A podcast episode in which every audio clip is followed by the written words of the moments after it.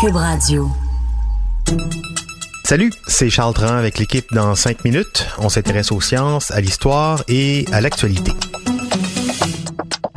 Aujourd'hui, on parle de Soyouz et de la conduite dans l'espace. Next out is David St. Jacques of the Canadian Space Agency.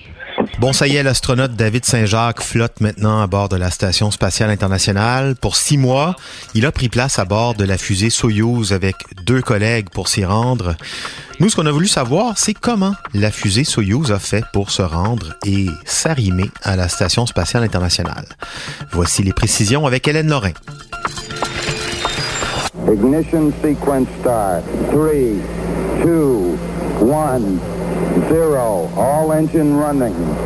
Liftoff. We have a liftoff. 32 minutes past. Bon, je vais faire un aveu. Euh, J'ai longtemps pensé que quand une fusée décollait, elle montait à la verticale jusqu'à son but, soit la Lune, ou plus récemment, la Station spatiale internationale.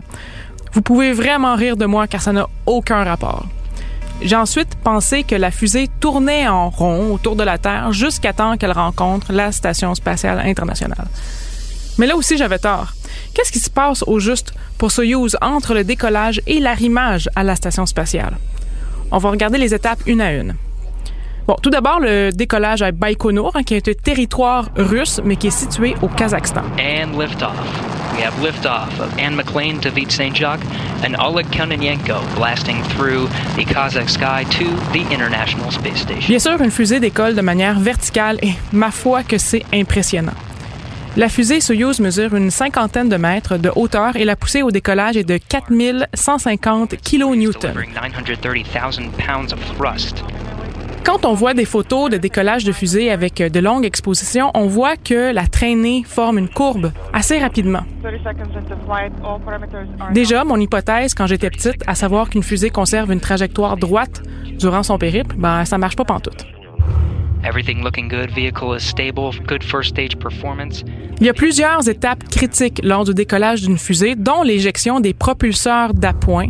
D'ailleurs, c'est l'un des propulseurs euh, d'appoint qui ne s'est pas bien détaché le 11 octobre dernier qui a provoqué euh, la fin pure et simple de la mission. Everything's still looking good. About 10 more seconds of the second stage burning. Chaque fois qu'un étage se détache, on doit un peu retenir notre souffle. Second stage separation confirmed. And we have confirmation of a good second stage separation. The Ce n'est qu'à la 529.18e seconde, soit presque 9 minutes, lorsque le dernier étage de la Soyuz se détache, qu'on peut qualifier le lancement de succès. And we have confirmation of the spacecraft separation, Soyuz capsule and crew safely in orbit. C'est à ce moment que la capsule Soyuz arrive sur la première orbite, qui est la deuxième étape du voyage de Baïkonour à la station spatiale. Car non, l'équipage euh, ne s'est pas encore rendu à la station spatiale. À cette première orbite, ils sont seulement à mi-chemin. Et si cette première partie a pris seulement 9 minutes, parcourir la deuxième moitié de chemin prend entre 6 heures et 48 heures. Imaginez, toutes ces heures entassées dans une minuscule capsule avec des combinaisons lourdes et encombrantes et avec un ou deux collègues autour de nous de surcroît. Soyuz MS-11 continuing its fly-around mode to get into position for docking to the Poisk module. Une fois sur la première orbite, le balai cosmique est plutôt complexe car il s'agit de rattraper la station spatiale qui file à 27 600 km/h à 400 km de la Terre. The Earth starting to come into view. La première orbite est beaucoup trop rapide et trop éloignée de la station spatiale, alors la capsule doit transférer sur une deuxième orbite qui est appelée l'orbite d'attente. The range is 200 meters. Et là, c'est juste une question d'être en phase avec la station spatiale, de la dépasser, mais pas trop. En orbite d'attente, la capsule Soyuz fait le tour de la Terre en 86 minutes. La station spatiale le fait en 90 minutes. Donc, il faut juste attendre le bon moment. Une fois que ce moment est arrivé, la capsule Soyuz transfère d'orbite pour aller sur celle de la station spatiale. Mais le problème, une fois rendu là, c'est que l'écoutille d'arrimage de la Soyuz n'est pas du bon côté pour un arrimage avec la station. Donc, pour que l'écoutille d'arrimage soit bien alignée avec le port d'arrimage de la station spatiale, le pilote ou la pilote rotationne la capsule de 180 degrés tout juste devant la station.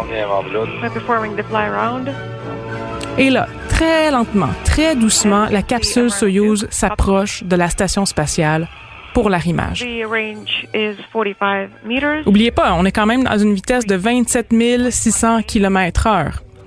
Et ça prend une bonne trentaine de minutes pour s'arrimer. Il faut que ça se passe lentement. Car imaginez si l'opération se fait à la va-vite. La capsule pourrait frapper la station, il y aurait dépressurisation, mort instantanée et pourquoi pas conflit diplomatique, troisième guerre mondiale, le bordel. C'est juste mieux de prendre son temps.